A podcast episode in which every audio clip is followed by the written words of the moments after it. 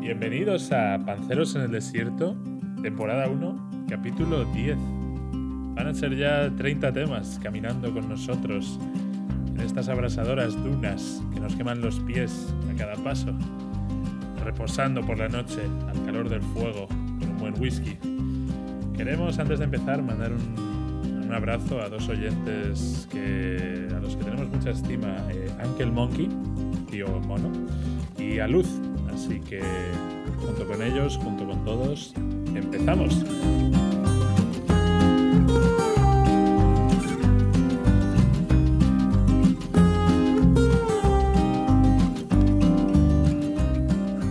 Muy bien, pues vamos a arrancar eh, con el primer tema. eh, día caluroso en Madrid.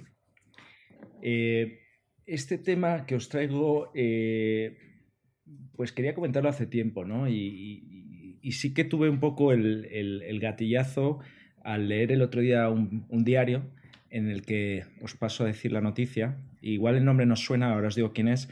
Eh, Susan Boyle, el patito feo que acabó en un psiquiátrico tras convertirse en el mayor fenómeno de Got Talent. Susan Boyle. Eh, como me imagino que no sonará y sin tener la fotografía no la ubicaréis, esta es una mujer de- del show este de, de- que cantaban en Reino Unido. em, pues que Es como Operación Triunfo, ¿no? O algo así. Ah, similar, no, no sé si lo habéis visto alguna vez en la tele, ¿no? Que, que tienen como unos minutos, no, no están como Operación Triunfo que están durante varias jornadas, sino que durante unos minutos hacen su show y la gente les vota y si eh, pues les gusta pasar a la siguiente ronda, pero es un, es un concurso un poquito más corto. Sí, que hay como tres tíos y le dan a un botón de. te sale una X, ¿no? Y si, Ese si te dan dos Sí, X, te es, echan, es ¿no? como, Vale. es más como la voz. O, no, la voz no, como You Got Talent. En España se You llamaba eh, Tienes Talento, ¿no? El, Sí, sí, sí, sí. Es famosísima esa mujer. Fue, fue un mayor- uno de los mayores hitos de las redes sociales, como de personas virales en redes sociales también, ¿no? Sí, sí, sí. Es- esta tiene un récord, esta señora, cuando fue al concurso y cantó ah, una canción del musical de Los eh, Miserables, que automáticamente al día siguiente, aún las redes no eran tan potentes, pero ya empezaban, eh, en 48 horas creo que alcanzó 100 millones de views en YouTube, ¿no? Entonces eh, se volvió viral y era el patito feo pues porque era una señora pues bastante, eh, pues, pues no agraciada, incluso me acuerdo que en el concurso se reían de ella al principio y de repente una voz brutal y tal. Pero bueno, no me quiero desviar de- del epicentro de, de un poco el tema que es eh, eh, anecdóticamente, a través de esta mujer, quiero haceros llegar qué les pasa a los famosos, ¿no? Que pa- parece ser que lo tienen todo, eh, fortuna, dinero, probablemente amor, eh, todo a su disposición, y de repente esta señora, que gana ese concurso, eh, acaba en el psiquiátrico. ¿vale? Mm. Entonces, tengo una serie de, de- de pequeñas historias, pero quiero que lo, que lo hablemos más bien, ¿no? Entre nosotros. Eh, para mí, un poco el punto aquí es, idealizamos las celebridades, ¿verdad? En nuestra sociedad. Pero luego tenemos los casos de un Kurt Cobain, tenemos los casos de Robin Williams, tenemos los casos de Anthony Bourdain, el, acordaos, el cocinero, um, que acaban pues, con unas depresiones de caballo. Mm.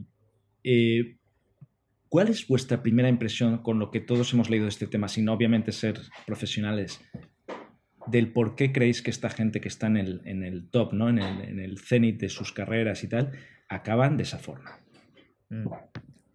Ah, bueno, no sé, o sea, yo creo que la típica opinión así de, iba a decir de cuñado, pero es el hecho de que mm, más dura será la caída, ¿no? Es decir, gente que está acostumbrada a estar arriba y el mundo este de la fama, del espectáculo, es muy perro, ¿no? Y, y el típico actor, pues imagínate que ha pasado de estar de moda, que ya nadie le llama, que ya nadie llama a su puerta, ya no es relevante, pues eso tiene que ser muy adictivo, ¿no? La fama y, y de repente caer y, y sentir que ya no eres relevante.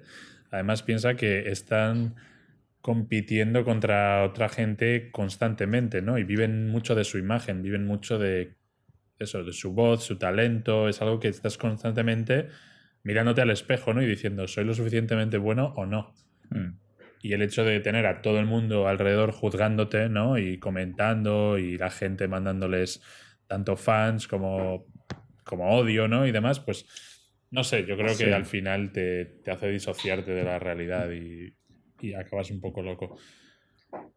Es que Sí, es un factor importante. mujer, hay, hay- ha, ha habido, o sea, tú lo decías, no hay muchísimos famosos, ¿no? Me- Eh, ¿Cómo se llamaba el de la Mrs. Fire? El actor este de... Robin Williams. Robin Williams. Robin Williams, ¿no? que su hija se llamaba Zelda. Se me acuerdo del buen anuncio de Nintendo que tenían a la hija se llamaba Zelda. Robin Williams. Eh, y luego estaba este actor buenísimo también, el, el, que estaba ahora, estuvo muy de moda en estos últimos 10 años, gordo también, que ¿cómo se llamaba este? El, eh, que salía en el... En el que era un poco Capone, rubio. Capone, sí. Capote, Sí. Capote. Truman Capote, Simon sí. Hoffman este- Jr., Simon- algo así. sí, sí, Sigmund Sí, Hoffman, sí. Philip Seymour Hoffman, sí. Sí, ganó un Oscar, Simon- creo. Y, y luego ahí hay dos, creo que son dos, dos casos distintos, porque el de esta señora creo que tiene, y y muy alineado con lo que está diciendo Llorens, ¿no?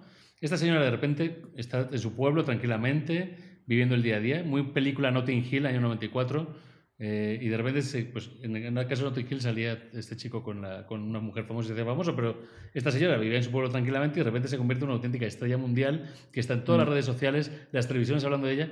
Esa mujer no estaba preparada para ese tema, ¿no? Y pasa de 0 a 200.000 en menos de 24 horas.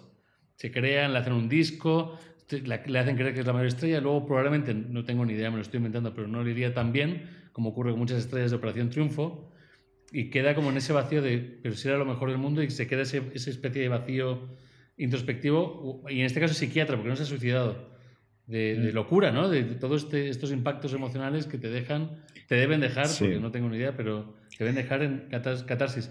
Pero los actores y los artistas de música, el actor es distinto, porque lo ha ido ganando en el tiempo, ¿no?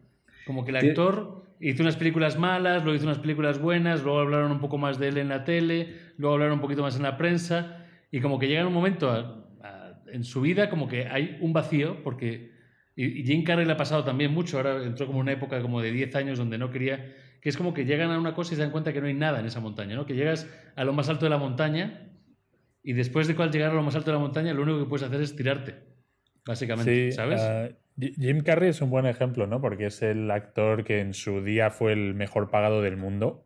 eh, y este tío, ahora que se ha dejado unas barbas de loco y está en plan filósofo, como que ha- se ha dado cuenta ya de todo, ¿no? Y una de las cosas que dice es, me encantaría que todo el mundo que sueña con tener un Ferrari pudiera tenerlo para darse cuenta de que no les va a hacer felices. Hmm. Me parece una buena, una buena reflexión.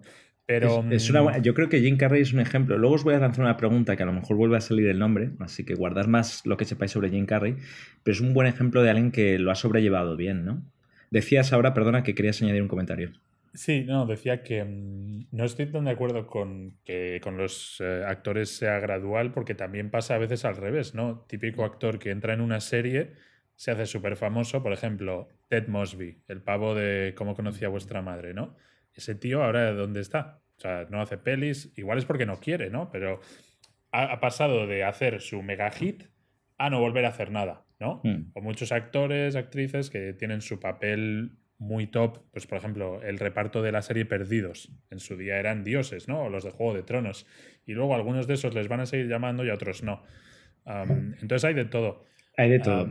Ahí, he estado leyendo varias biografías, ¿no? No quiero ponerme tétrico ni nada, es un tema que queremos tratar con mucho respeto, pero, pero por curiosidad, ¿no? Varias, varias personas que, pues que ah, sí han cometido suicidio, ¿no? Y, y quizás se puede encajonar en tres tipos, ¿vale? A ver qué os parece. Está el solitario. El, el- el solitario no significa la soledad que tengas que estar no rodeado de gente, sino de gente normalmente eh, sabandijas, chupópteros, y un gran ejemplo de eso es Avicii. No sé si habéis visto el documental. Ese hombre, rodeado de la fama, rodeado de todo, rodeado de las mujeres, del alcohol, de toda la fiesta que quieras, estaba rodeado por una sabandija de amigos que en, algún momento en el documental le decían, no, no, no, tú sal a tocar. Y él decía, no quiero. Pero sal a tocar, que es que yo tengo ahí una modelo y tal, y quiero invitarla al reservado. Y le presionaban y le presionaban. Bueno, fijaos, la soledad, ¿eh? Eh, rodeado. Este, es, este primer, es un primer cubo de gente. Sí, no, totalmente de acuerdo. O sea, este, no, es, imagínate, tú ahora mismo te haces súper famoso, te haces millonario o cualquiera de nuestros oyentes, y es como muy difícil, eh, mantienes a los amigos de toda tu vida, ¿no? Y piensas que nada va a cambiar, pero la gente te empezaría a pedir favores, empiezas a sospechar, "Mm, me quieren por mi dinero, no me quieren por mi dinero. Por otro lado, quieres invitar a todos tus amigos, pero ellos se sienten mal de que les invites tú a todo. Y al final como que dices, bueno, también tendré que tener amigos ricos, ¿no? Y ahí es Mm. donde ya empieza el mamoneo de gente que te empieza a contactar porque eres famoso y tal, ¿no? Entonces, claro, muy solos. Sí, Yo, y, y, justo en ese tema muy relacionado, de ese vacío emocional, porque en verdad es un vacío emocional, ¿no? Como que debe ser un vacío de alcancé mi cenit artístico, muy vacío, no tengo a nadie en la vida. O sea, los fundamentos básicos de la vida, que es convivir y tener personas, este tema del COVID, pues lo marca muy fuerte por esa pérdida de convivencia en muchos casos. Eh, hay un documental buenísimo, muy parecido a lo que hablaba Pep, de los jugadores de la NFL, ¿no? que ganan millones de dólares al mes y cómo se pierden todo su dinero en base a darle negocios a amigos, ¿no? Como que le dicen, bueno, toma un millón para tu negocio de lavacoches, toma un millón, ¿no? Y luego son incapaces de gestionar y no tienen nada más que gente que le está sacando dinero. No te tienes que ir muy lejos. En el caso de España, con los futbolistas, también han pasado casos eh, apabullantes de, de, de, millonarios con 35 años a con 40 tener que estar buscando debajo de las piedras. Sí, y en la NBA no sé si era un 25% de exjugadores acaban en la extrema pobreza, pero viviendo en la calle y tal, ¿eh? Gente que ha sido millonaria, pero claro, gente que no ha sido, vamos, desde el colegio te han puesto a jugar al básquet, no tienes ningún tipo de cultura financiera y de repente, oye, gestiona 20 millones. Acordaos de Whitney Houston. Mm, sobre todo les pasa también a Ella se suicidó también, ¿no? Whitney Houston se suicidó, ¿no? Sí, vivía en la, en la inmundicia, era, eh, un sin hogar, sin techo, sí. A muchos les pasa no solo por las inversiones, sino por el tema de los divorcios también. Como mm. se van casando y divorciando todo el rato y les hacen pasar una pensión alimenticia al nivel sueldo NBA y de repente, oye, sigue pasando eso cuando, mm. cuando estás en la mierda, ¿no? Em, pero bueno. Y el tema del suicidio normalmente es un problema, el, tema financiero la... No, no, quiero ver que solo sea el tema del dinero, porque en el tema del suicidio también se suicida gente que no es famosa, ¿no? Pero normalmente es un desbalance psiquiátrico, es un problema psiquiátrico, es un tema de que psiquiátricamente estás mal, algún tipo de, endorfinas o hormonas no están funcionando bien que te generan esos pensamientos. Puede ser un buen triple lo que te estoy marcando, pero creo que esta gente... No somos, no somos eh, psiquiatras. creo que esta gente, esta gente que llega a ese momento de fama tienen ese, ese, descontrol hormonal, ¿no? Que han vivido endorfinados hasta niveles máximos y de repente tienes esa caída de... Ah, ese es otro, otro, de los factores. Os hablaba de tres factores y aprovecho esa, esa, cuña que has hecho. Uno de los factores es de la relevancia, ¿no? De, de, de estar en el estrellato eh, absoluto ahí podríamos quizás meter a Robin Williams, ¿no? A, acabar a empezar a hacer películas malas, tu creatividad ya no es la que era, ah, empiezas a decir, joder, eh, ya estoy viejo, encima estoy con un divorcio, y ¿qué pasa? El efecto es que entran en una depresión de caballo.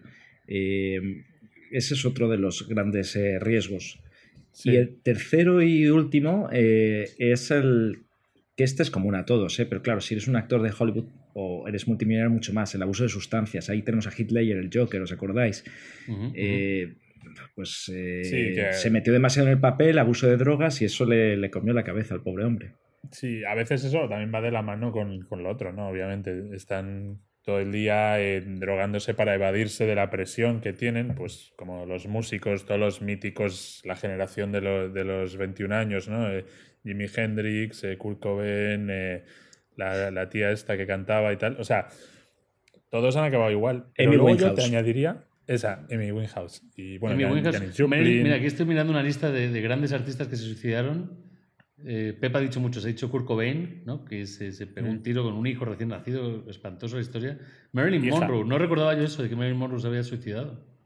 Mm. Mm. Yo, creo que hay mucho, eh, cada persona es un mundo, obviamente, pero esta gente vuelve un poco al principio de la conversación para tratar de, que vayamos en una dirección. Esta gente lo tiene todo y de repente pues, se siente absolutamente deprimida y eso le lleva a esa decisión, ¿no? Es, es, es, es, brutal. Y para los que han sido, pues, nosotros tenemos profesiones muy normales, pero pensar que, eres, que sois un músico, un actor y tenéis que estar todo el rato innovando, creando cosas nuevas, superándote tu mejor álbum, eso tiene que ser muy jodido de llevar. Eh, y ser constantemente juzgado. Exactamente. E, esa es otra, ¿no? Eh, cómo, cómo, te juzga. Todo esto me lleva para unas reflexiones y pinceladas finales, porque quiero que le demos un tono un poquito positivo, ¿no? Eh, a estas curiosidades desgraciadas. ¿A qué famosos veis vosotros con buen coco, eh, buena cabeza, mm. Que hayan superado adversidades y, vamos, a, buscar, vamos a buscar en otras palabras el denominador común de qué tienen aquellos que tenían todas las peletas para, para, ser similares a un Marilyn Monroe o a un Kurt Cobain y aún así, oye, se han mantenido con el coco bien. Mm. Pues eh, en ese sentido, a mí uno que me, que me mola mucho cómo lo lleva es eh, Daniel Day-Lewis, ¿no? Eh, el último moicano, Gangs of New York, actorazo. Y este tío, no sé si ha ganado uno o dos Oscars, pero vamos, el tío lo ha tenido todo y después decidió retirarse e irse a Florencia a hacer zapatos. A trabajar como zapatero. Y el tío tan tranquilo. Y cuando le han propuesto un buen guion, ha vuelto a Hollywood, ha rodado y se ha ido. Y otro eh, parecido, que ha, decidido no vivir en Hollywood, es este tío joven, eh, Ryan Gosling. Este rubio, guaperas, Gosling, Drive. Exacto. Este tío sí que ha tenido todas las papeletas porque este de pequeño empezó en el Disney Channel. O sea, mm. Mm, este podría haber sido el típico juguete roto, rollo la Hannah Montana y todos estos. Y el tío eh, sigue haciendo sus pelis, pero luego vive por ahí en un pueblo perdido en el monte, en Montana o algo así, y, parece bastante normal, ¿no? Eh, yo, yo, creo que eso que apuntas es súper importante, ¿no? Saber aislarse y saber diferenciar lo que es la vida del show, ¿eh? porque incluso su vida privada es un show pero la saben diferenciar y saben blindarse muy bien, probablemente rodeados de buena gente. ¿eh? La gente, por ejemplo, con matrimonios estables, etc. Un tipo que no tiene esto y que tuvo todas las papeletas, y es, para mí es admirable, es Keanu Reeves. Eh, porque este hombre, eh, este hombre fue, pues creo que su mujer embarazada se murió y tal, estuvo en lo más alto con Matrix y luego no, estuvo haciendo películas un pelín más regulares y luego se ha hecho muy bien. Si le escucháis hablar, yo creo que ese hombre tiene un coco brillante. Sabe perfectamente eh, ser una persona relajada, no show, conecta muy bien con la sociedad. Creo que, hasta el punto de que viaja en metro en Nueva York, es una persona que debe tener una cabeza envidiable. Sí. ¿Sabes de hecho, este tío es, famoso en, Internet.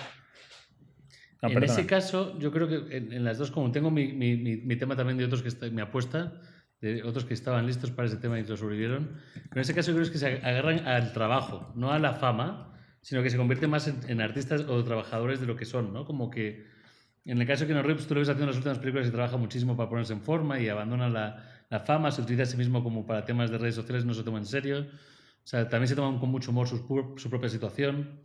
Eh, el humor, creo que esa parte es importante. Y yo mi nominado es los Rolling Stones, que yo creo que han sobrevivido hasta los 80 años tocando, han jugado con todas las drogas del mundo, tocaron la fama varias veces una y otra vez y ahí siguen y, lo hicieron bien, o sea, llegaron y siguen tocando hoy en día con 75 años. ¿Y, qué dirías, ¿Y qué dirías que, eh, que es la clave de, de, su éxito también en este, en este ambiente, ¿no? En lo personal. El de los Rolling Stones, yo creo que es un milagro de, Dios que nos hayan, que hayan sobrevivido porque eh, eh, se, están subiendo hasta Es un milagro, pero es un milagro que la banda siga junta. Sí, también. yo creo que el foco de que es el trabajo, es como su, esto es lo nuestro y saber separarlo la vida laboral de su vida personal. Creo que debe estar ahí.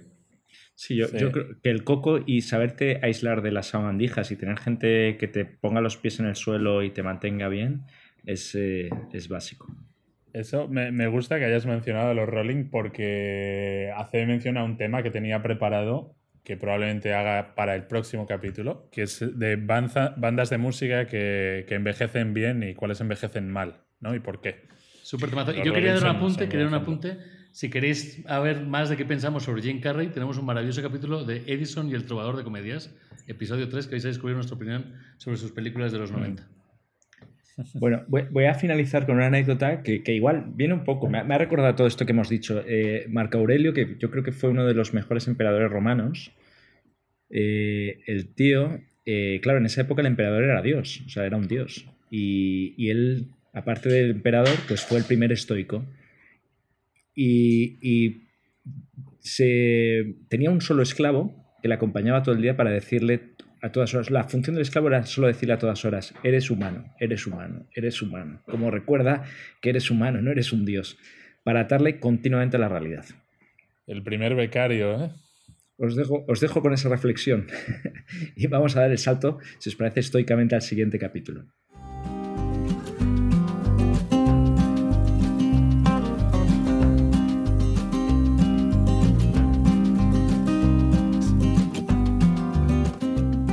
Pues yo como segundo tema eh, quería hablar eh, viendo estos días que, mm, al margen de todo lo que está pasando con el COVID y demás, está habiendo algunas que otras cosas mm, que mosquean un poco con China, a nivel de no solo lo que están haciendo en Hong Kong, sino a nivel bélico. Está habiendo ciertos movimientos por ahí, por, por, el mar, donde, bueno, Estados Unidos ha unas fragatas cerca de Taiwán, los chinos están sobrevolando Japón con cazas, eh, hubo esta, esta pequeña pelea que pasó entre China e India, donde hubo 40 chinos que murieron y 25 indios, que de hecho fue curioso, fue una, pelea sin, sin, dispararse, por lo visto, todo ahí a machetazos.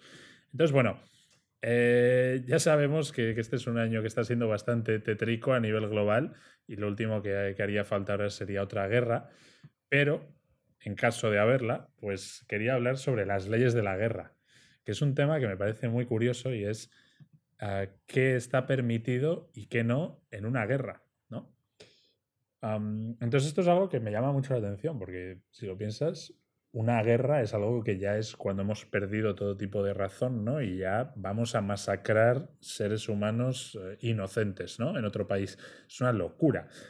Pero aún así, bueno, pues eh, ha habido ciertos tratados de derecho internacional, eh, la Convención de Ginebra, varias leyes internacionales que ha impulsado la Cruz Roja y bueno, a nivel histórico se han ido como intentando crear códigos de qué se puede hacer y qué no se puede hacer en una guerra. Es decir, oye, aquí nos, nos matamos a tiros todo, pero esto no vale, ¿no?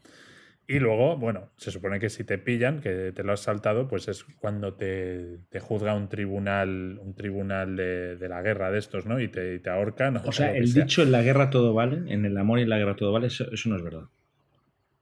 Eso no es verdad, ¿no? Entonces, es, eh, como digo, es algo ridículo porque realmente solo te va a juzgar el, el, bando ganador. Es decir, el bando ganador pueden hacer lo que les salga de los huevos, ¿no? Y nadie les va a juzgar. Pero bueno, ahí están las leyes, ¿no? Entonces las quería comentar un poco, a ver qué os parece. Entonces, por un lado, hay leyes que, vale, tienen como todo el sentido a nivel de no puedes disparar a los médicos, no puedes atacar a los médicos, no puedes atacar a la población civil, mujeres, niños, no puedes em, matar a un enemigo que se ha rendido, no puedes torturar a los prisioneros. Ahí ya, bueno, hay una delgada línea, ¿no? Porque creo que es así que se la saltan. Pero luego hay otras que son como más, eh, no sé, a mí me hacen un poco de gracia porque son un poco absurdas. Es, por ejemplo, no puedes disparar a un paracaidista. Entonces, tú imagínate que un avión está sobrevolando donde estás con tu batallón, os está disparando, conseguís cargaros el avión y el piloto salta en paracaídas, acaba de matar a 10 de tu pelotón tú no le puedes disparar porque está indefenso en ese momento, ¿no? Es como el rollo del honor, ¿no? De, oye, ahora, no vale. ¿no? ¿no? le puedes matar hasta que toque tierra, claro, entiendo. No, supongo que ahí, bueno, claro, si se defiende le puedes disparar, si se rinde le podrías apresar. Es que supuestamente no debería ir armado, ¿no? Porque en un avión no vas armado en el avión, ¿no? Bueno, llevas una pistola en, el cinturón. O sea, no sé, tampoco sé lo que llevan los soldados. Quiero entender la razón, porque digo, a lo mejor es que los pilotos van sin armas y dicen, es que este está no No, no, la razón es que en ese momento está en una situación de vulnerabilidad y como que no es justo.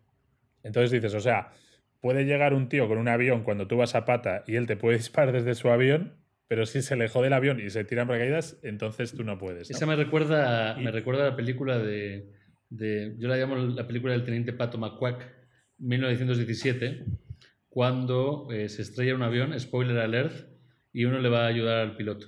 Ahí lo dejo. Exacto. sí, se lleva un buen navajazo. Exacto, spoiler alert. Eh, y luego hay otra que, que, es, no vale hacerse el muerto y luego ponerte a matar a, a los otros. Pero eso parece paintball, no parece... El... Claro, eh, a mí esta es la que más gracia me hace porque yo siempre he pensado, si hubiera una guerra, yo me haría el muerto. O sea, como buen cobarde que soy, me tiraría al suelo ahí en unos escombros y cuando ya han pasado los otros, te das la vuelta y les disparas, ¿no? Pues eso no vale. Entonces, bueno, quería ver qué, os, qué parecen ¿no? estas leyes y por qué, por qué intentamos poner leyes hasta, hasta en la guerra, Como curiosidad, ¿nos puedes decir en qué momento se empiezan a registrar estas leyes? eh, es algo que va, que va increciendo con la historia y, por ejemplo, mm, han ido cambiando. Eh, eh, antes, antes por ejemplo, en la época medieval, esto que se ve mucho en las películas que están los dos ejércitos enfrentados y va el rey de un lado y el rey de otro a caballo como a hablar y a negociar y tal. Esto se hacía, o sea, tú no te. cuando iba el rey o un mensajero a negociar, no valía tirarle una flecha y cargártelo cuando en realidad haciendo eso igual ganabas la mm. guerra antes, ¿no? Entonces, desde siempre ha habido ciertos códigos, ¿no? Pero luego es verdad que muchas veces en el fragor de la batalla y cuando ya se ha ganado una guerra, ha, habido barbaridades, ¿no? Eh, por todos los bandos. hay un ejemplo, hay un ejemplo reciente eh, que es el uso de armas químicas, que entre la guerra, creo que fue años 80, entre Irán e Irak, Irak, en ese momento, Saddam Hussein, aliado de Estados Unidos, Estados Unidos da armas químicas a Saddam Hussein, Saddam Hussein tira armas químicas a Irán, Irán va a la ONU y se queja. Y se queja. dice, esto no se valía, ¿eh? no se valía el uso de armas químicas. Eh, Estados Unidos torpedea esa investigación, es lo que decías un poco en tu intro, ¿no? Que claro, el ganador aquí o el fuerte siempre va a hacer esto un poco maleable en su favor primero, en mi lado, yo quiero comentar este tema. vamos a ver la parte más de las normas. No puede haber nada más horroroso y sabemos muy bien en Panceros que es lo más espantoso que puede ocurrir en la vida y no sabemos ni cómo puede seguir ocurriendo en 2020, es el mundo de las guerras.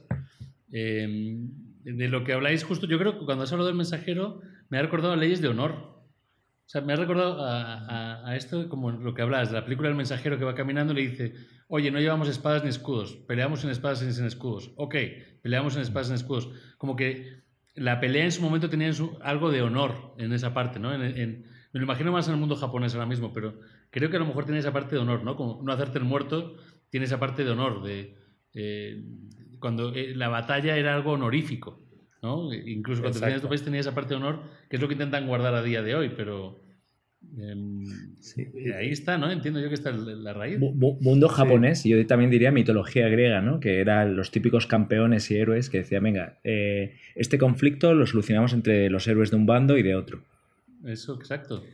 Trae tus 10 más fuertes. claro, eso, eso está, está, está, bonito viéndolo así en las pelis y demás. Y hay, hay casos constatados en la historia que ha habido cosas honoríficas muy, muy bonitas, pero luego está también el, soldado raso medio es un pobre diablo que le han mandado ahí eh, sin oficio ni beneficio y ala, mátate con estos, ¿no? Y la gente muerta de miedo en, las guerras mundiales eran todo chicos de 18 años, 20 años muertos de miedo. Eh, o sea, eh, hay que sobrevivir como sea, ¿no? Entonces... ¿Sabes lo primero que se me estaba viendo en la cabeza cuando estabas contándolo? Y por eso te he preguntado de esto, oye, ¿de cuándo viene?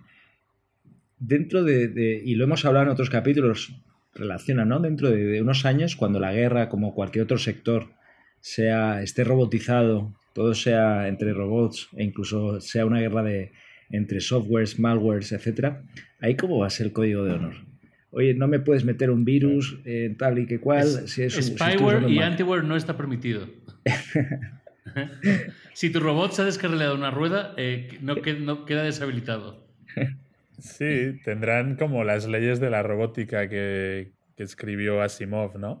Pero a mí me recuerda en realidad algo mucho más primario, que es cuando tú ves a unos niños jugando en un patio de recreo, ¿no? Y es, estás jugando al fútbol, oye, no vale tirar a punterón, ¿no? No vale ah, trayón. o te peleas con un amigo, oye, pero no vale patadas, o no vale en la cara, ¿no? Eh, es como eso llevado a, la escala absurda y, majestuosa de, de una guerra, ¿no? Eh, decir, esto sí y no. O sea, por ejemplo, vale tirar una bomba atómica y fumigarte a todo un país de, en cinco minutos y no vale gas mostaza porque pica en los ojos, ¿no? Es como, bueno, ¿a qué, estamos jugando, no?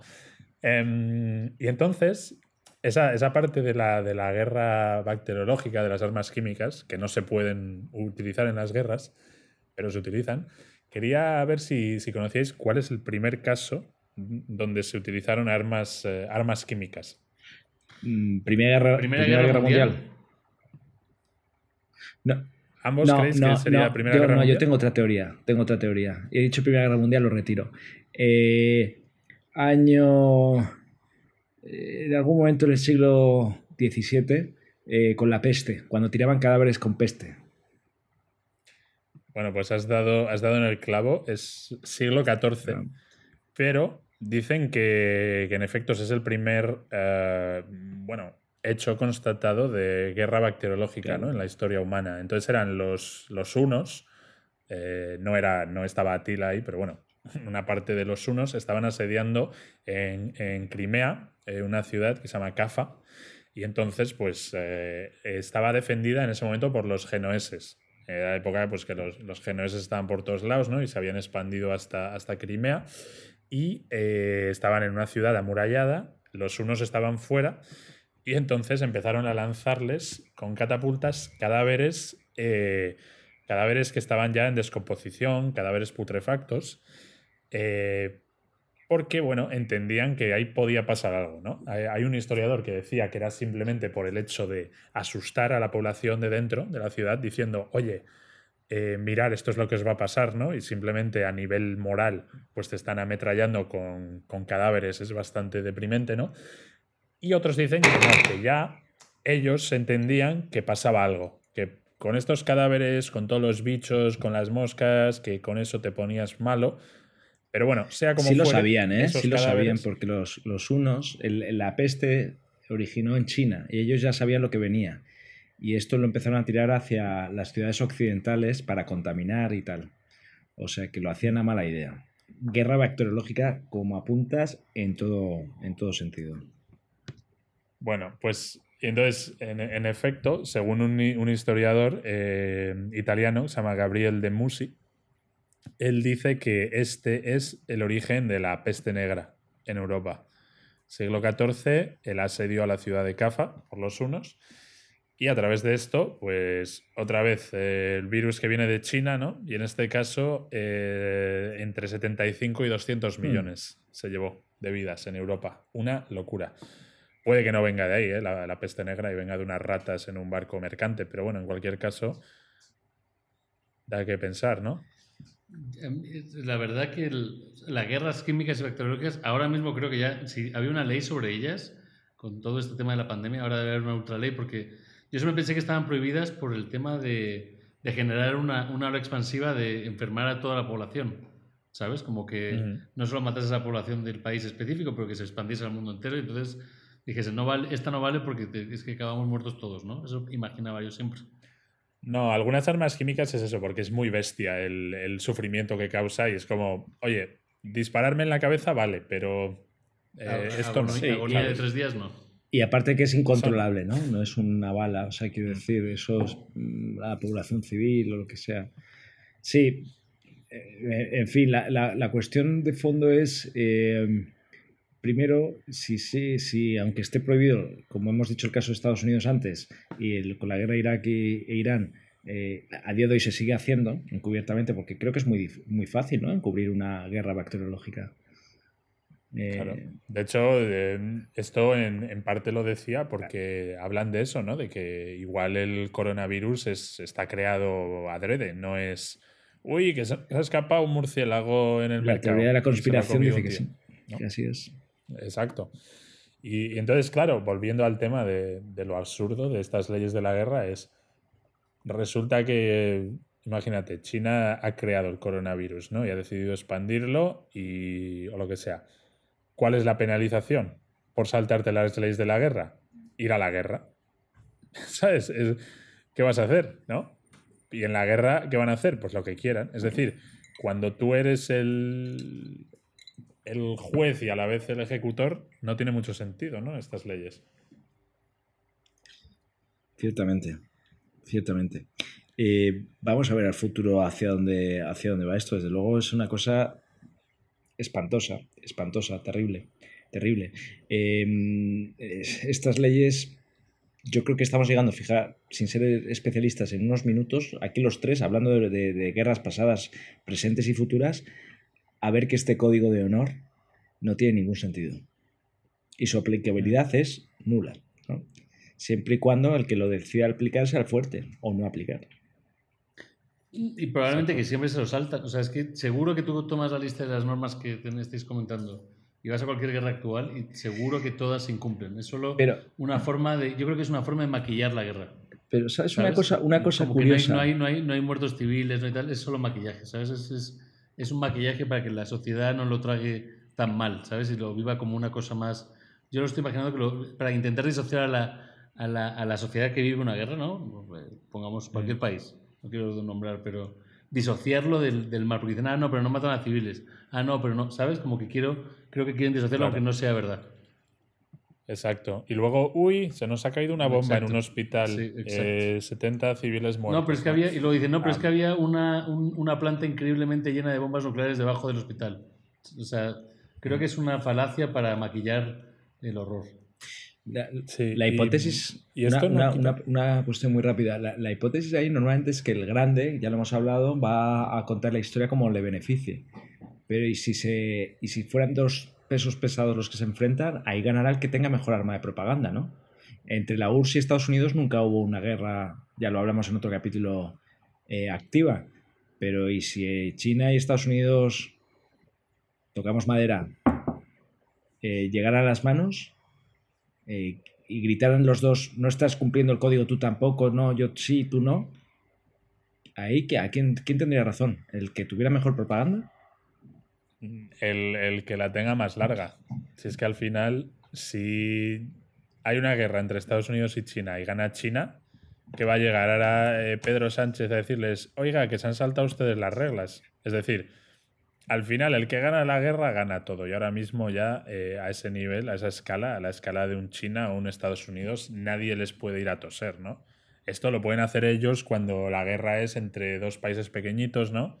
Y oye, tú, ¿qué te has pasado? Pero pero estos grandes. Y entonces, el punto es, o sea, yo creo que esto no quita que no haya honor en las guerras. Y la mayoría de gente que sirve en el ejército y tal lo hace por un apego a su país, por honor y demás. El problema es que el que se salta las guerras, las, las reglas, perdón, está siempre en ventaja, ¿no?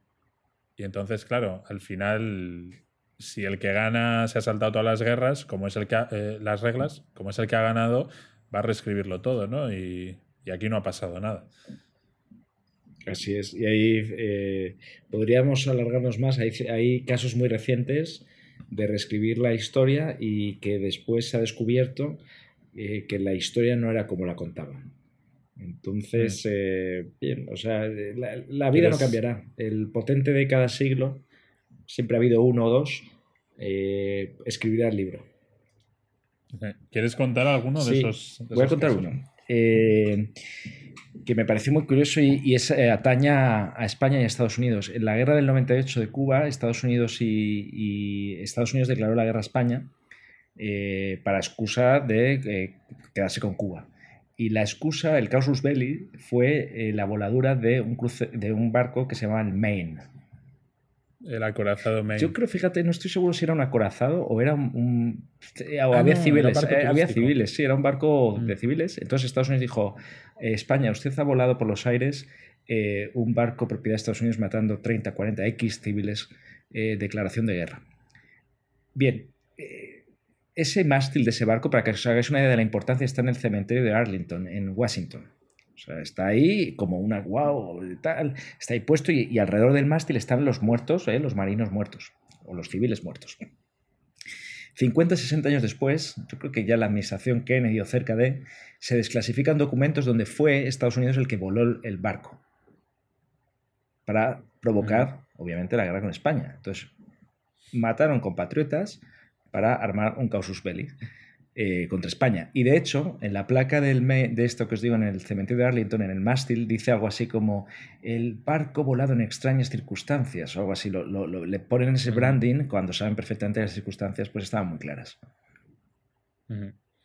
Sí, no, y de esas ha, ha habido, ha habido muchas, ¿no? Eh, pero bueno, para, mm, para cerrar el tema con una nota positiva del honor en la guerra, eh, hay una anécdota que a mí siempre me ha gustado, que era dos, dos pilotos en la, en la Segunda Guerra Mundial, ah, un canadiense y un alemán, pues bueno, pelea de aviones, ¿no? Dogfight ahí eh, disparándose y tal, hasta que creo que es el alemán, deja al avión canadiense hecho unos zorros, completamente reventado, eh, tirando humo, e intenta escapar, ¿no? Y entonces el, piloto alemán le tiene, le tiene enfrente, le puede matar y en vez de matarle, se va, va, volando, se pone a su nivel y le mira al piloto como diciendo, venga, venga, vete, como que te he ganado, pero ahora no te voy a rematar, ¿no?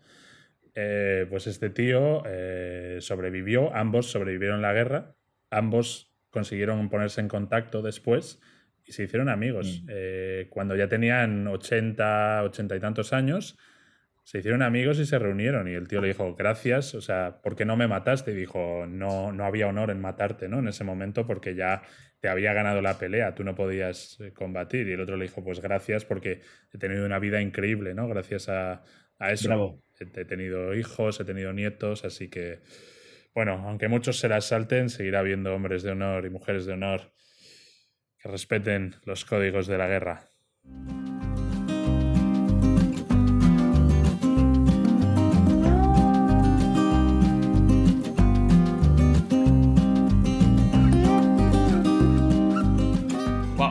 Pues hoy me toca a mí, he traído el último tema del día, este maravilloso capítulo número 10, y traigo un tema, pues, el, hace nada, hace dos días, el 3 de julio de 1985, hace dos días hoy, pero cuando escuchéis esto habrán pasado, sí, dos días también, el 3 de julio de 1985 se cumplió el 35 aniversario del lanzamiento y del estreno de la película de Steven Spielberg, Regreso al Futuro. Creo que de Steven Spielberg, ¿no? De Steven Zemeckis. Stephen Zemeckis, ¿no? Bueno, ¿qué más da? De Regreso al Futuro. Si hay algún fan que nos diga quién fue, porque creo que me estoy liando. Regreso al Futuro, esa famosa película donde eh, un chico joven y un amigo suyo médico deciden viajar al pasado, más que regresar al futuro, viajan al pasado para conseguir que el matrimonio de la familia se mantenga. O algo así. Y si no, mejor ver la película porque yo no me la he visto muy bien. Un chico joven y es, su amigo. Es, Robert Zemeckis, ¿eh? Por favor. Steven Spielberg no. Steven Spielberg estaba grabando E.T. o E.T. para nuestro ah, ¿Fue Robert Zemeckis o no? ¿Robert Zemeckis fue o no? Robert Zemeckis. Un chico joven y su amigo médico. Y su amigo médico científico. era, un científico, no un médico. Pero bueno, eh, yo creo que puede ser un buen momento para que después de este capítulo refresques la película y te la veas.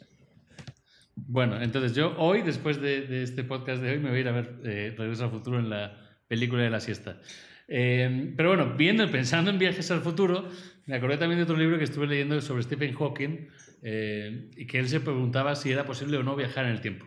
Y creo que los, viajes, los viajes en el tiempo molan un montón y sería guay que hoy hablemos de viajes en el tiempo, ¿no? ¿Es posible viajar en el tiempo o no? Sí. Y aquí yo os quería traer las teorías que trae Stephen Hawking para indicar si sería posible o no eh, viajar en el tiempo. Su primera teoría que indica que sí se podría viajar en el tiempo son los agujeros de gusano. ¿Sabéis lo que son los agujeros de gusano? Sí, bueno, es, lo típico que las películas de ciencia ficción te explican doblando un folio y atravesándolo con un bolígrafo. Exacto. Exacto, muy bien hecho, exacto. se juntan dos espacios-tiempos, se dobla el tiempo. Según Stephen Hawking hablaba de que el tiempo es capaz de doblarse. Mm. Básicamente las líneas del tiempo son capaces de doblarse, juntarse en una misma línea y entonces en ese momento se puede saltar hacia otro lado. Y los agujeros de gusano existen en la realidad. ese, viaje transdimensional o transtemporal existen ya en la realidad y están eh, en el mundo real hoy en día, si bien están en un nivel nanomicroscópico, o sea, son, ocurren en situaciones o elementos enanos. Entonces decía, si alguna vez en la historia fuésemos capaces de hacer un agujero de gusano gigantesco donde pasase un ser humano, podríamos hacerlo. Porque ya existen. Si bien hoy en día no podríamos porque tendríamos que convertirnos en Ant-Mans para poder atravesar ese agujero en el, que gusano existente hoy en día. Y luego en siempre además sale en, las pelis, ¿no? Cuando lo atraviesan, que hay ese túnel de luz, ¿no? Y, ese... ¿Puedes hacer una recreación del, sonido que habría al cruzar un, agujero de gusano? Sí, un, un, agujero de gusano yo creo que el sonido sería así.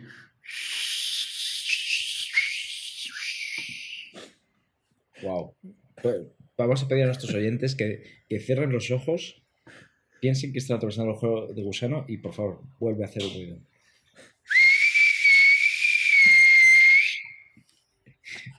ese, es, el, sonido que decía Stephen Hawking que era el trasvase del agujero de gusano. Y, eso que en el espacio no, no, hay sonido, ¿no? Porque no pueden viajar las ondas, pero ese sería el sonido. Nadie sabe cómo puede ser en un agujero Claro. de gusano. No tiene por qué ser en el espacio el agujero de gusano, ¿eh? puede ser aquí en la Tierra. Ya existen los agujeros de gusano en la Tierra, que es lo que él indica, Ah, sin bien a nivel microscópico. a nivel cuántico. Escala cuántica. ¿Sabes quién hacía una- un buen tema de agujeros de gusano? En la película Stargate, ¿os acordáis? No. Sí. Esa, esa película creaba un agujero de gusano gigante. Ahora que lo estoy pensando. sí. Bueno, pero no nos vayamos más del tema. El caso es que sí, tienes la escala macro y la escala micro, ¿no? En la física cuántica pasan cosas que no pasan en, a escala normal, por así decirlo. Exacto. Y- y La primera pregunta, que yo pregunta sabía, es, ¿os meteríais en el agujero negro o no? En, en el agujero de gusano. Eh, eh, como, como el primer ser humano que se mete o ya sabemos un poco... O sea, imagínate que llega este momento que Stephen Hawking ha dicho que sí se puede hacer el agujero de gusano, se ha conseguido hacer. eh, Stephen Hawking, desafortunadamente, ya no está con nosotros. Se abre este agujero de gusano y te dicen, estimados panceros, ¿queréis ser el primer ser humano en meterse en este agujero y salir en otro lado del, del Nowhere Land? el primero no. La, la- la- la pregunta a esa, a esa pregunta, porque no es una respuesta, es ¿por qué Stephen Hawking nos elegiría a nosotros? ¿En qué momento seríamos los conejillos de Indias? Vamos, si yo te he dicho que me haría el muerto en una guerra, obviamente no me metería el primero en el agujero de gusano. Te harías el muerto enfrente del agujero de gusano. Exacto. A De, mí que de no lo, me de lo- chupe. de lo que yo, de, de lo que yo he leído es que probablemente nadie sabe lo que pasaría en un agujero de gusano o en un agujero negro, pero que lo más probable es que las fuerzas o la gravedad fuera tan fuerte que te volvieras como un espagueti. Así que en el caso que quisieras hacerte una liposucción, pues sí sería una buena opción. Exacto. Guau. Te convertirías en un, en un palo unidimensional de todas tus moleculitas. ahí. Un espagueti fino. Pero bueno, serías un espagueti viajando en el tiempo. O en el espacio solamente. ¿Quieres des- Puede que llegues a otro lado y es el mismo, eh, es la misma hora. ¿Tu gusto te harías espagueti para, para ser, eh, pues que pusiesen una placa para tu señora y tú que dijesen, bueno, Gusto fue el primer hombre en convertirse en gusano? Pues mira, ahora después de la cuarentena sí, eh, me haría espagueti. Bueno, Aquí yace el primer espagueti temporal del mundo. el primer hombre gusano.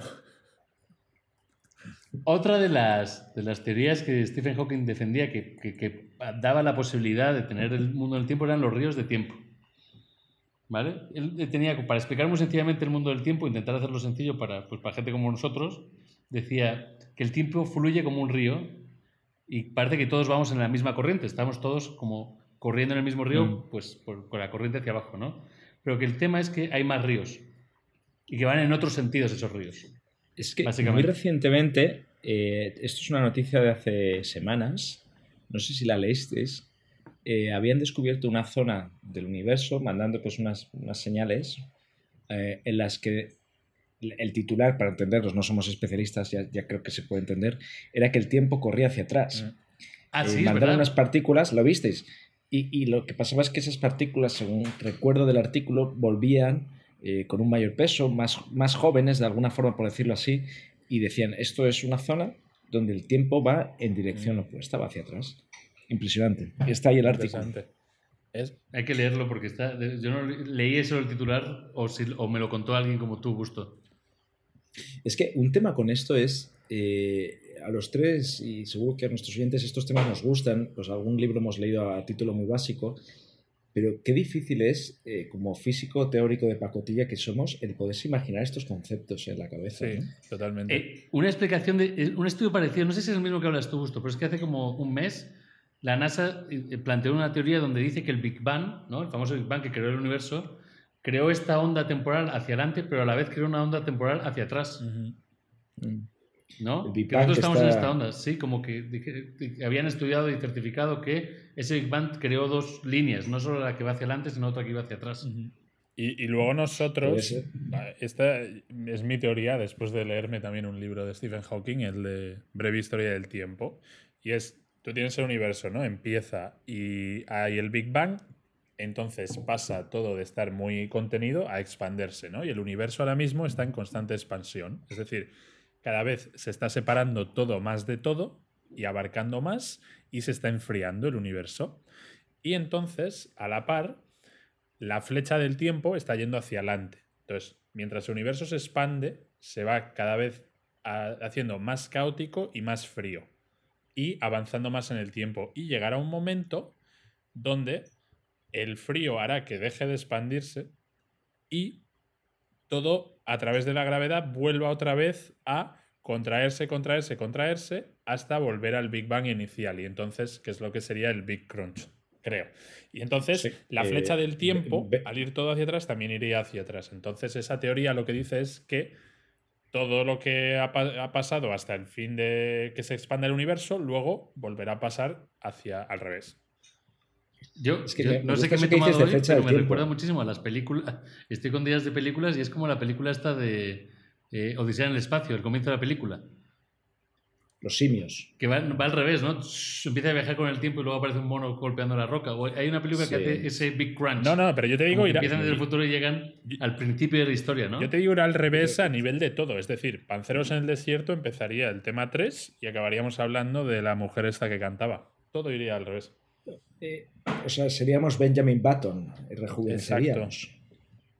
Hay Wow. esperanza. Cagaríamos hacia adentro. ¿Te gustaría hacer ese viaje a ti en el tiempo, no? Después de ser el primer espagueti en el tiempo. ¿Te gustaría Sí, ese, ese Big Crunch? ese- ese me gustaría más. Hombre, ya puestos. ¿De Big Cruncherías? Sí, sí, sí. sí. Ese me gustaría más. eh. Importante esta teoría de los ríos en el tiempo. Dicen que justo con los GPS actuales se ha demostrado que tenía razón. Einstein también lo planteó. Y dicen, o sea, lo que decían es justo lo que tú decías también, Busto, que es que en otros lugares el tiempo va a otra velocidad. Sí. Y se ha demostrado con los relojes que van en los GPS, en los satélites de GPS de posicionamiento de- en el universo para medir dónde estamos, los relojes que llevan ellos en el espacio van más rápido que el tiempo aquí abajo. Y dicen que está Sí, relacionado con la gravedad. Sí. El reloj atómico, sí. Eh, hay un, hay un Va más astronauta que rápido es en el Chris, espacio.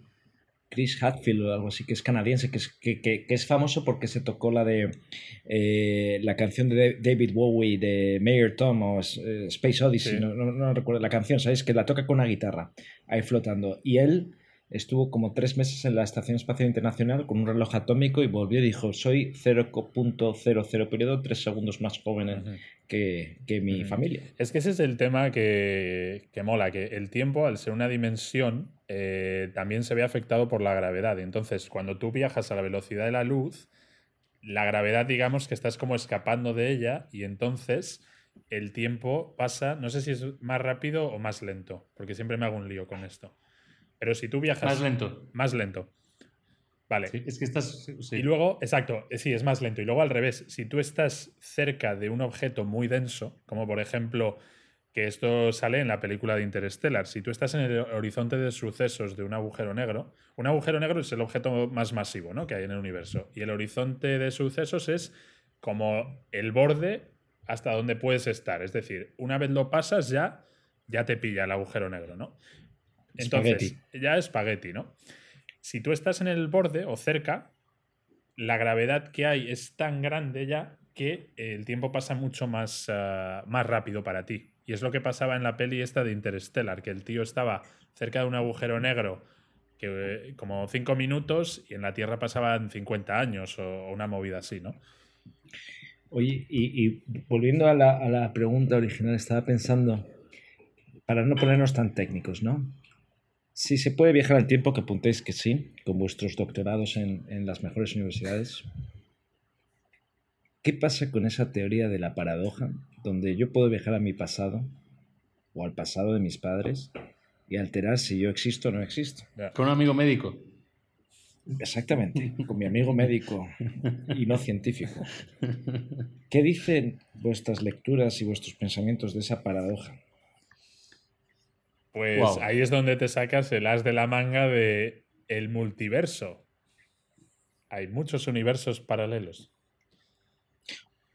O que no puedes hacerlo, ¿no? O que también esa es la he oído, ¿no? Hay como que ya no tienes esa, esa eh, eh, voluntad o eh, libre albedrío a hacer algo que ya ha pasado. No puedes evitar ese camino. No, pero aquí luego, luego volvemos al tema científico, porque vamos a estar con el tema científico, pero entrando en esta parte, yo aquí abro la pregunta, a esta pregunta, si tú pudieses viajar en el tiempo, ¿no? Te tomas ese agujero, eh, te metes en el agujero negro, como estaba hablando ahora Pep, ¿no? Y te viajas, vas más lento que los demás.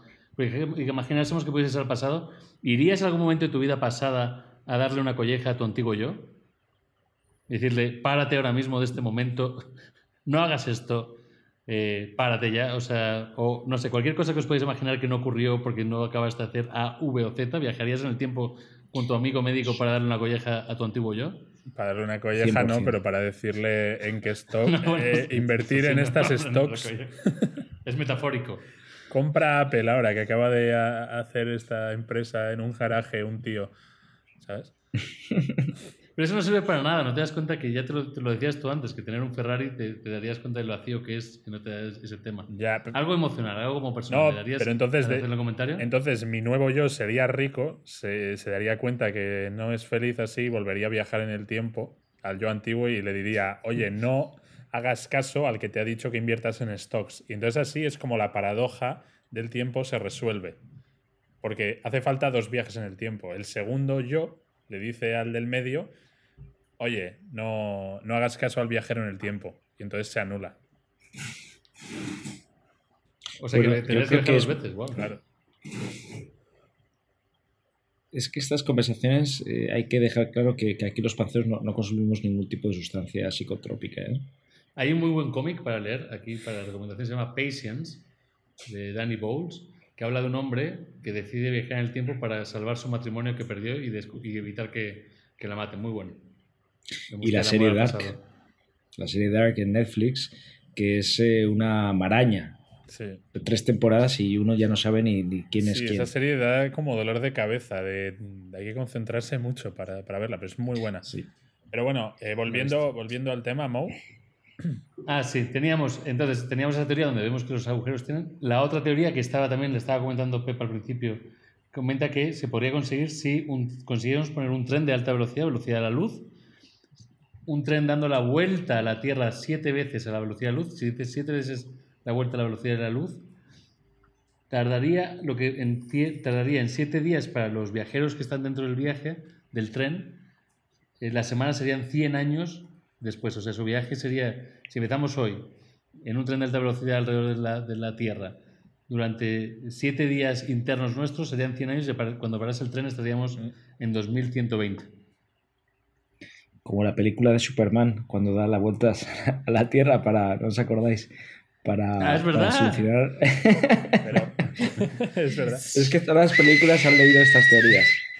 Pero bueno, Se pone Superman en ese modo, en túnel de luz. en- en estos casos siempre estamos hablando ¿no? de viajar a- hacia adelante en el tiempo. O sea, no, no, tú podrías estar en ese tren y eso no, tú no puedes volver a tu antiguo pasado con tu amigo médico a, hablar contigo.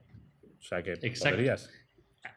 Bueno, es que justo en Stephen Hawking, que aquí viene el tema del viajar al pasado no, hay una cosa, hay una teoría que dicen, oye, pero a ver, si ya si se puede llegar a viajar en el tiempo, ¿por qué no ha venido a visitarnos nadie del futuro? Mm. Claro. ¿No? Es como la gran paradoja y la pregunta dicen, a ver, espera, si todo el mundo dice que la teoría está muy bien, ¿por qué no ha venido nadie del futuro a decirnos cómo se hace? Porque el de 2500 podría echar, doblar el espacio-tiempo, convertirse en un espagueti espacial, llegar hasta aquí y, y decirnos en forma de espagueti. ¿Y si ya lo Eh, hubiera? Aquí. Ahí hay, esa es la teoría, Es- hay teorías, de teorías conspiranoicas que también hablan de ese tema. Esta es mi teoría. Sí, la típica foto de un turista en 1912 con un Apple Watch. Sí, de esas hay varias, pero yo os hablo de otra teoría que es. ¿Y si los ovnis y todos esos extraterrestres, ¿no? Que se supone que nos han visitado, esos eh, hombrecillos grises con una cabeza enorme, ojos enormes, casi sin musculatura, son los humanos del futuro? Hemos ido evolucionando del mono, ¿no? Y, y la tecnología dice que cada vez va a haber menos trabajo físico, mucho más tema mental, cada vez necesitaremos un cerebro más grande. Imaginaros, pues no que sé. No, no, no, no me gusta esa teoría porque tampoco ha habido un contacto, y lo hablamos en un capítulo también, no ha habido un contacto explícito. Yo, mi respuesta de sentido común de físico teórico de la Universidad de, de la UNED a distancia es, eh, número uno, o no ha sucedido, porque no puede suceder, o número dos, no es conveniente que suceda, y por eso no hacen un contacto explícito. ¿Por qué no es conveniente? No sabemos. Quizás no puedes alterar, quizás sí, vuelvo a lo de antes, alterarías eh, eventos de tal. Pero creo que, que, Stephen Hawking también decía que, que si se pudiera viajar el tiempo, no podría ser una fecha anterior a la creación de la máquina del tiempo, ¿verdad?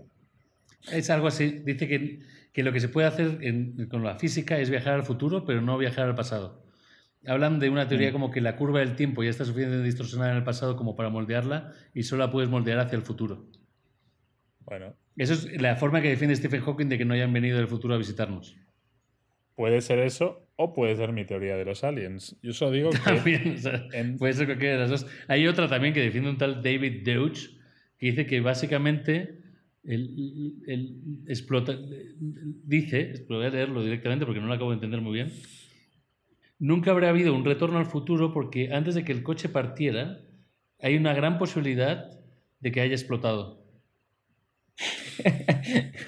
Yo creo que, Bueno, yo creo que eso. yo creo que tú estás Eh, leyendo es ya buen una momento para, para- para pedir a, a nuestros oyentes que estén escuchando esto que, que en iVoox o en alguna de las redes sociales nos pongan si conocen alguna teoría, un link, algo de información, mm, pues para nosotros indagar un poco más y quizás sacarlo en otro, en otro capítulo, ¿no? Podemos hablar mucho más del tiempo y hay muchas cosas más, muchas teorías más de otras personas, no solo Stephen Hawking, que hemos basado mucho en su base, sino también como las de Pep, y que podemos meternos en ellas mucho más a fondo y que tengamos mucho más tiempo. Pero el tiempo de hoy se nos ha acabado. Así, viajando entre palabras, se nos acaba el tiempo de hoy. Eh, nuestro décimo capítulo, grandes días escuchando cómo eh, gente famosa acaba en, en hospitales psiquiátricos, cómo el honor se mantiene a veces y llega a grandes momentos como que un piloto alemán y un piloto aliado se hagan amigos 20 años más tarde y decidan luego en el futuro si vuelven por un agujero de gusano convertidos en espaguetis eternos para cambiar alguna cosa y darle un colleje a su antiguo yo. Dice Pep que quiere decir algo. Sí, no, y para concluir, eh, como decía Einstein, ¿no? que el tiempo es relativo, así que esperamos que esta hora se les haya hecho amena, como si hubieran sido solamente cinco minutos.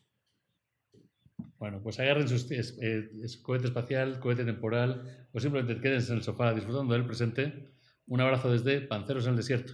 Bye.